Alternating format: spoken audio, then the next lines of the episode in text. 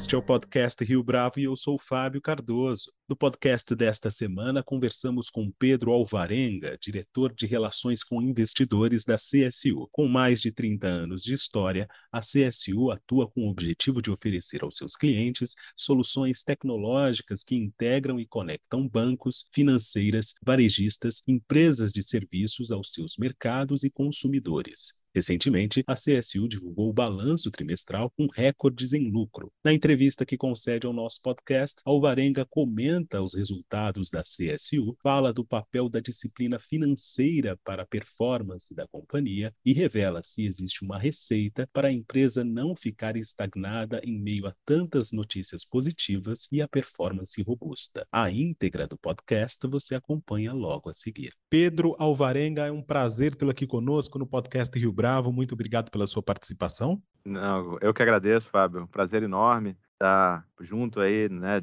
do, do mercado, poder contar um pouquinho né, da nossa história e principalmente do que a gente, não só do que a gente já fez, mas que a gente está construindo aí de futuro para a companhia. Eu que te agradeço aí essa oportunidade.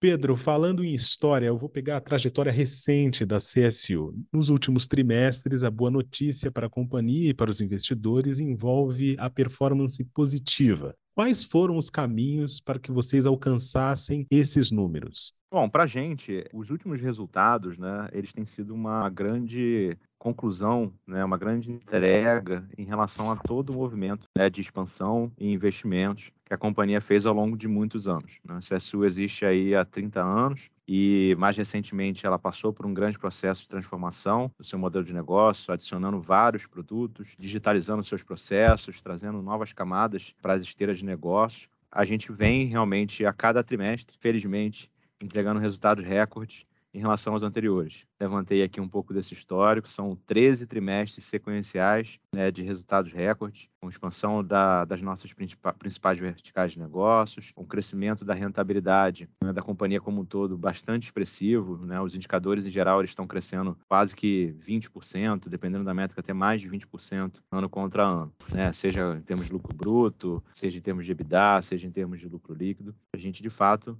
é, vem alcançando né, indicadores bastante expressivos. E é como eu comentei, eu acho que ele vem coroar um movimento que começou lá atrás, né, não é de agora. A gente tomou decisões importantes, trouxe executivos novos, trouxe produtos novos, é, lançou uma nova marca, se reposicionou no mercado e a consequência é, acaba já refletindo diretamente tanto nos nossos indicadores operacionais e financeiros. Acho que está bastante em linha né, com, com as nossas expectativas e também em relação à expectativa dos nossos investidores, com muita oportunidade para capturar. Né? Muitos dos lançamentos que eu comentei são recentes, né, então, tem muita oportunidade para capturar, seja do ponto de vista de expansão de mercado, captura de novos clientes. É uma fase bem singular aí para a nossa companhia. Agora, Pedro, você deu ênfase na sua primeira resposta ao produto e também mencionou o capital humano, a questão do capital humano. Qual desses aspectos foi mais decisivo para os últimos resultados? Eu diria que, do ponto de vista de, dos resultados mais recentes, com certeza foi todo o investimento em tecnologia que a gente fez. Né? A gente investiu mais de 130 milhões né, ao longo dos últimos três anos, especificamente em tecnologia, justamente para ampliar o nosso leque de produtos. A gente, só no universo de cartões, que era o nosso principal produto, né, originalmente, a gente foi né, para um, um, mundo bastante virtual, então cartões em wallets, cartões virtuais, cartões digitais. É, a gente trouxe novos, novos produtos como Pix, Pix parcelado, plataformas para pagamento via criptomoeda. Estamos caminhando também né, com a plataforma de Bank as a Services. Então é uma reformulação muito grande, está muito associado a esse investimento que a gente fez. Esse time chegou recente, né, que está aqui capitaneando esse, essa nova fase da companhia. Então eu de fato atribuo essa, esse movimento anterior de de fato investir massivamente na solidez e robustez da nossa plataforma. E quais são os pilares necessários para manter a disciplina financeira da empresa, sem perder de perspectiva o horizonte do longo prazo, Pedro? Fábio, a gente é uma companhia que ela tem uma tradição muito grande do ponto de vista de entrega de resultado financeiro. Tá? Acho que a gente, talvez diferente de muitas das empresas de tecnologia né, que permeiam o mercado, a gente sempre teve como mantra, praticamente aqui interno, garantir a, sustentabilidade de longo prazo né, da companhia. Então, sempre existiu uma grande disciplina financeira. Né? A gente vê hoje é, companhias tendo que enxugar quadros, né? tendo que eventualmente se readaptar a uma nova fase de, uma, de menor liquidez do mercado. A CSU sempre teve uma, auto, uma capacidade de autofinanciamento muito grande. Uma empresa que um grau de alavancagem zero, tem uma posição de caixa já expressiva, são 87 milhões de reais que a gente tem como posição, né, do ponto de vista de saldo, gera muito caixa, gera muito resultado, e isso vem, obviamente, no dia a dia, né? É, é no controle da despesa, é, mas sem perder de vista o horizonte de longo prazo, sem perder de vista os investimentos. É, eu acho que o nome do jogo é você saber alocar capital,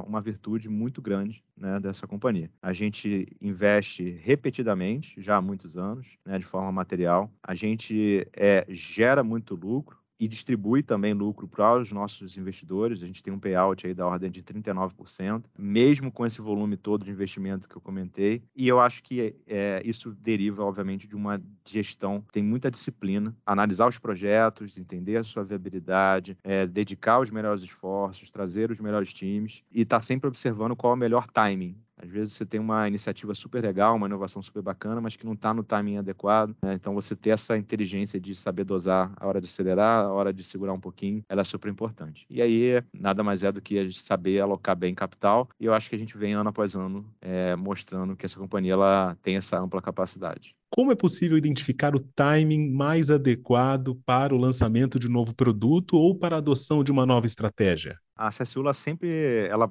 tem como grande desafio número um ser uma das pioneiras do mercado. Tá? Então a gente está sempre preocupado né, em ser uma das primeiras, eh, né, a estar tá na vanguarda realmente desse lançamento de produtos. Então a gente foi a primeira processadora independente de cartões no Brasil, a primeira a, a ser multibandeira, a primeira a processar né, cartões dentro de uma wallet. Então a gente de fato sempre tenta estar nessa dianteira. Mas é um processo muito peculiar, porque você tem que estar sempre olhando é, a, o avanço tecnológico em detrimento da real demanda tem que existir demanda, tá? Então a nossa área comercial ela tem um papel muito importante, né, de sentir essa temperatura, né, de como isso tá se, como às vezes a inovação ela tá de fato se desdobrando para as empresas e para o consumidor final. Então é um, é um processo longo, é um processo de, de discussões recorrentes e que a gente mantém, né, de, de forma natural aqui como como forma de, de gerir, né, o nosso dia a dia.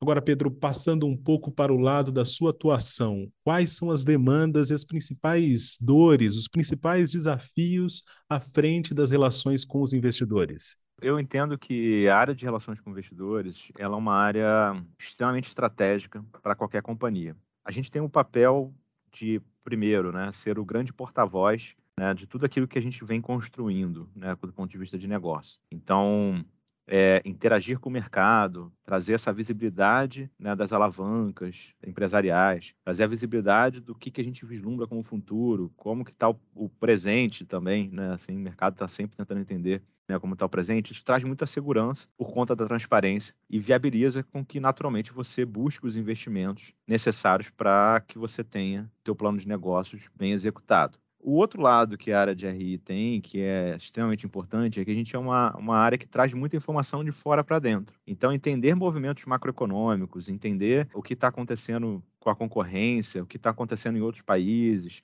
né? entender um pouco do que, que o investidor é, gostaria de enxergar né, como alavanca da, da sua companhia, ela é primordial para que a gestão possa também tomar decisões é, olhando né, o, o, mapa por completo. Eu acho que a área de RI, né, e eu né, sempre busquei garantir né, que a gente tivesse uma capacidade de ter um olhar mais amplo, de interpretar tudo o que está acontecendo e munir a companhia de informações e é o fluxo ao contrário também. A gente transita muito por várias áreas da companhia, a gente está o tempo todo se relacionando aqui internamente para levar a melhor informação para o mercado. Então é garantir que esse fluxo de fato aconteça para que haja sempre uma troca saudável de lá para cá e daqui para lá. Então acho que esse é o nosso papel e por isso que ele é estratégico, né? Porque nenhuma decisão ela é 100% tomada sem a gente estar, tá, de alguma forma, contribuindo, trazendo opinião, trazendo um direcionamento. E eu acho que esse é, é o porquê de eu gostar tanto da área de RI, né? Porque a gente, de fato, acaba sendo estratégico no dia a dia das companhias. E você se sente pressionado, por acaso, pelo cenário tão volátil da economia brasileira, por exemplo? O ambiente de incerteza, ele tem um grande complicador para qualquer,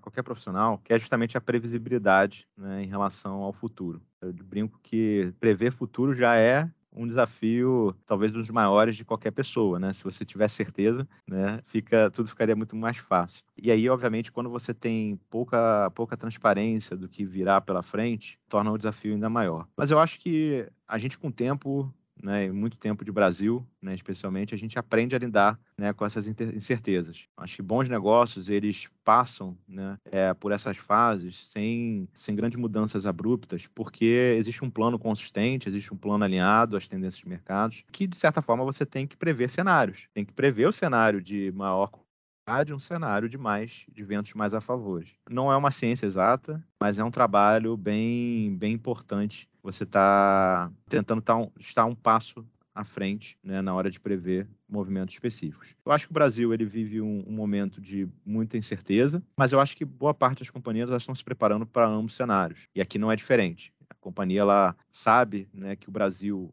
vai viver um momento é, de continuidade de expansão né, de serviços financeiros, por uma razão muito simples. O Brasil ele por muitos e muitos anos, teve a sua população majoritariamente desbancarizada, sem nenhum tipo de acesso a produto financeiro, e isso vem caindo por terra. Né? A gente passou por um processo de transformação digital de serviços financeiros, uma inclusão talvez sem precedente na história né, de, de volume de pessoas. A gente saiu de um mundo onde 30% das transações aconteciam digitais, de forma digital, para um mundo onde 70% a 80% já, quase chegando a 80%, já acontecem de forma digital e mais e mais gente a cada dia vai ter a vontade, o interesse né, e a possibilidade né, de acessar serviços digitais. Então a gente entende que é, o nosso segmento ele vai continuar com uma tendência super positiva, né, evoluindo ao longo do tempo, independente do cenário macroeconômico. Claro, poxa, se a gente viver uma grande crise, olha, se o, se o Brasil e o mundo viverem uma grande crise, acho que não tem nenhuma empresa que vai, achar isso legal, né? De verdade, não vejo um cenário tão pessimista né, para o país e para o nosso setor, pelo contrário, acho que tem muita oportunidade né, de crescimento, uma vez que é um ciclo virtuoso, né? As pessoas elas passaram a ser incluídas nos serviços financeiros, talvez num serviço mais básico, elas começam a consumir, isso faz com que as instituições financeiras fiquem mais confiantes, os nossos clientes fiquem mais confiantes e passem a oferecer outras modalidades de serviços financeiros. E como a gente tem um portfólio completo, né, que atende todos os produtos né, do mercado, a gente acaba se beneficiando, independente aí do cenário. Mesmo com números tão bons à frente da CSU, qual foi o momento mais difícil que você enfrentou nessa trajetória mais recente, Pedro? Na CSU, o nosso grande desafio é, de fato, se reaproximar né, do mercado. É uma companhia muito sólida e isso faz com que a gente, é, naturalmente, concentre muito no dia a dia, na operação, né, tocar o nosso negócio mas a gente está numa fase diferente, né? A gente fez uma transformação muito grande do negócio e eu acho que é realmente importante né, que a gente tenha essa maior proximidade né, dos nossos investidores. Por isso a gente trocou a marca, trocou o código de negociação, refizemos o site de RI, né, refizemos os materiais principais e estamos numa agenda muito importante de encontrar os investidores, né, contar o, o case novamente é, eu acho que esse é o grande desafio aqui. Na minha carreira, eu acho que a área de RI, ela sempre vai ser desafiada a garantir a adequada estrutura de capital né, para a companhia, para garantir que os investimentos sejam de fato feitos. É, já passei por companhias que a gente brinca que são companhias estressadas, né, porque muitas vezes ela está com uma performance aquém daquilo que deveria estar e ela precisa, às vezes, fazer uma rodada de captação para poder destravar esse momento. Ela precisa investir, reinvestir para poder garantir essa, esse novo novo resultado. Já passei por companhias em movimentos opostos, com uma performance maravilhosa, mas que tem um, uma ambição grande, um sonho grande né, de expansão. E aí, naturalmente, você precisa se aproximar de, dos investidores certos para trazê-los né, para esse mesmo intuito, se imbuírem desse mesmo propósito e se engajarem como, como acionistas né, da companhia. E aqui eu acho que é, um, é, o desafio acaba sendo o mesmo. Né? A gente tem que ter acionistas que acreditem nesse novo projeto, que acreditem no que a gente está fazendo. E esse sempre vai ser o desafio da área de RI, né? localizar o investidor que tem um perfil mais adequado para o nosso momento, contar a história de forma adequada, prestar as informações é, que são não só as informações legais, mas as informações que de fato permitem que ele faça uma boa análise da companhia e manter esse relacionamento vivo, porque sempre ele é um acionista, né? Como acionista, ele tem que saber o que está acontecendo. Sempre vai ser isso, é localizar melhor grupo de investidores, fazer a adequada estrutura de capital para a companhia ter a sua longevidade de fato alcançada. A gente começou a entrevista falando da performance da CSU e a minha pergunta agora é a seguinte: como não se acomodar com esses bons resultados? Afinal de contas, parece tentador seguir com uma estratégia que está funcionando. Como é que vocês fazem para evitar, digamos assim, a estagnação? A gente ficar estagnado seria praticamente você não ter uma real preocupação né, com o teu cliente. É, a gente vive num, num, hoje num momento de avanços tecnológicos onde todo dia você tem uma novidade, todo dia você tem um movimento novo. E isso está muito associado, obviamente, aos desejos do consumidor. Né? O consumidor ele quer cada vez menos fricção, mais agilidade, ele quer resolver problemas sem ter problemas para resolvê-los. Né? Então, eu acho que se dentro da companhia você tivesse espírito de sempre servir de forma adequada né, aquele consumidor, não existe possibilidade de acomodação. Você sempre vai se desafiar a ir um pouco além, sempre vai se desafiar a fazer mais do que você fazia no dia anterior. E eu acho que é esse espírito que sempre permeou né, a companhia. A gente, quando nasceu, a gente nasceu numa fase onde você estava fazendo a transição do mundo de cartões para o analógico. Eu que já, né, já começo a ter meus fios brancos, eu lembro bem na minha infância, o pessoal passando o cartão naquela maquininha de carbono, né, ligava numa central para provar a transação, e a gente se propôs a resolver isso. Né? A gente se propôs a criar programas de incentivo para resolver a dor do nosso cliente, que é uma empresa, né? porque ele queria se relacionar melhor com o seu consumidor final. Esse olhar atento sempre foi algo né, que a gente carregou conosco. E é aqui que é o divisor de águas. Né? Você tem que estar sempre com foco no cliente, entendendo as suas reais necessidades e se propondo a fazer melhor do que no dia anterior. A partir daí, fica mais fácil você não se acomodar, né? porque a verdade é que sempre você pode fazer melhor. Uma última pergunta, Pedro. Quais são as expectativas para o ano de 2023? O que vocês pretendem entregar? Essa é uma ótima pergunta. Assim, para a gente, 2023 é um ano bem importante. É um ano de, de grandes entregas, né, de projetos que começaram há mais tempo. Essa companhia tomou a decisão né, de expandir o seu portfólio tem três anos. Então, a gente, esse ano de 2022, a gente entregou toda a nossa plataforma de meios de pagamento né, que cobre todos os elos né, possíveis de pagamentos dentro das modalidades existentes hoje. Então, cartão, cripto, Pix, não importa. Né, do jeito que você queira pagar, eu consigo garantir que o processamento vai acontecer, essa tecnologia, essa infraestrutura tecnológica está lá. A gente está é, tá muito próximo né, de colocar operacional a nossa plataforma de Banking as a Services, que habilita um universo bem diferente de mercado. É um mercado potencial relevante, estamos falando de mais de 11 bilhões de reais né, de potencial de mercado que a gente passa a trabalhar. Né, isso falando só do universo de banking puro sangue, mas existe um universo de serviços financeiros como crédito, consórcio, seguros que eu passo a poder distribuir nessa plataforma e também endereça mercado relevante, né, potencial. E a gente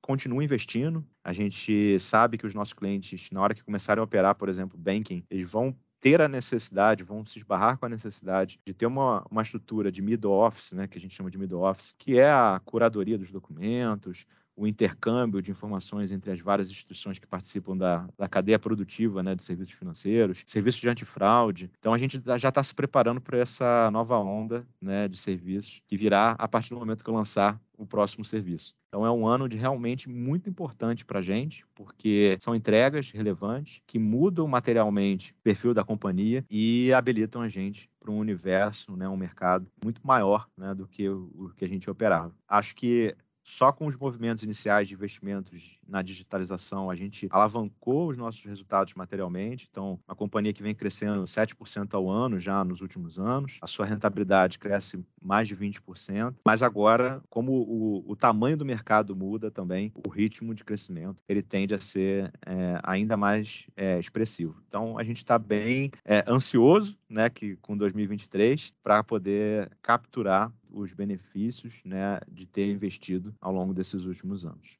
Pedro Alvarenga, foi um prazer tê-lo aqui conosco no podcast Rio Bravo. Muito obrigado pela sua entrevista. Fábio, foi um prazer enorme. É, sempre à disposição para aquilo que vocês precisarem. A ideia é estar sempre próximo, não só dos nossos investidores, mas do mercado em geral. Vamos em frente, vamos torcer para que seja um 2023 bastante positivo para todo mundo. E esta foi mais uma edição do podcast Rio Bravo. Ouça, comente e compartilhe. Gostou da experiência? Nós da Rio Bravo estamos aqui para lhe oferecer o conteúdo mais adequado para a sua melhor tomada de decisão. E no site www.riobravo.com.br você conhece mais a respeito da nossa história. No Twitter, o nosso perfil é @podcastriobravo.